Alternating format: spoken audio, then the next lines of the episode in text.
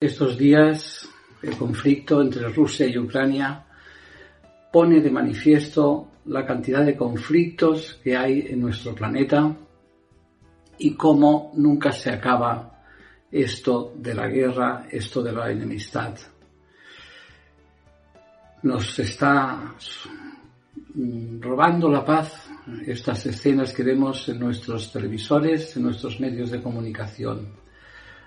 Si bien hay otros conflictos que no son tan, tan populares, pero que también existen, valga la guerra de Ucrania y Rusia como signo de estos conflictos que hay, que provocan que miles, millones de personas se tengan que desplazar abandonando su país. El duelo migratorio. No es lo mismo abandonar un país porque lo deseamos, porque nos place, porque pensamos que nos gustará más estar en otro, que vernos forzados económica, política o militarmente, vernos forzados a abandonar el país. Es un duelo este difícil porque, por un lado, el estado de shock, el estado de atontamiento, hace que no podamos percibir la realidad en su máxima dimensión, sobre todo pues cuando tenemos que huir. Es un duelo que difícilmente se va a llorar. ¿Cómo voy a llorar si estoy yendo hacia donde quiero ir? ¿Cómo voy a llorar por una pérdida si estoy yo desplazándome para conseguir otras cosas que dejo y dejo atrás aquellas que, que tenía, ¿no? ¿Y qué se pierde? ¿Qué se rompe?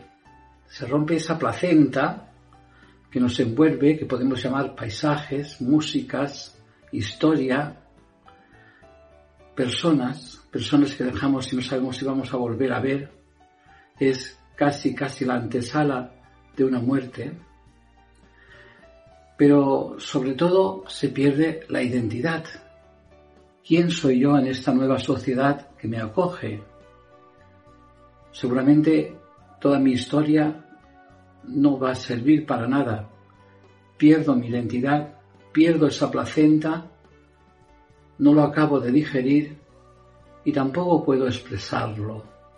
No puedo expresarlo porque ¿cómo voy a llorar por algo que he perdido, pero porque yo lo he propiciado? Yo he perdido mis paisajes, porque he deseado venir a un sitio nuevo. ¿Cómo voy a llorar? ¿Cómo me voy a vincular al sitio nuevo si me faltan raíces? ¿De dónde soy? No soy de aquí ni de allá, como decía la canción, pero eh, no es una canción, sino que nos encontramos sin identidad, sin raíces, sin sitios donde, donde poder eh, tener un punto de apoyo. Estos días he tratado a Rana, una persona que emigró con toda su familia hacia este país que estamos, dejando atrás una cultura totalmente diferente. En pocos años se divorció, el hijo mayor se desplazó a otra ciudad, Quedaron ella y su hija Ática, que padece enfermedades mentales, padecía enfermedades mentales, pero que entre Rana y Ática formaban una entidad familiar y se daban apoyo mutuo. Pero Rana contrajo el COVID hace dos años y tuvo que ser hospitalizada.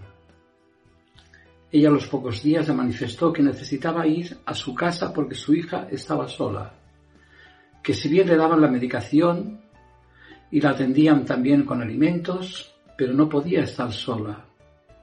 Las enfermeras quizás no comprendieron lo que Rana les quería decir, o quizás tampoco pudieron hacer más cosas el cuadro médico.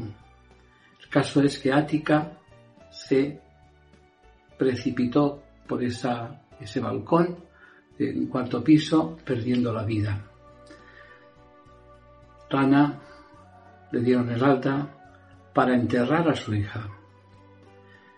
Y en dos años apenas ha podido llorar, apenas ha podido referir lo que le pasa.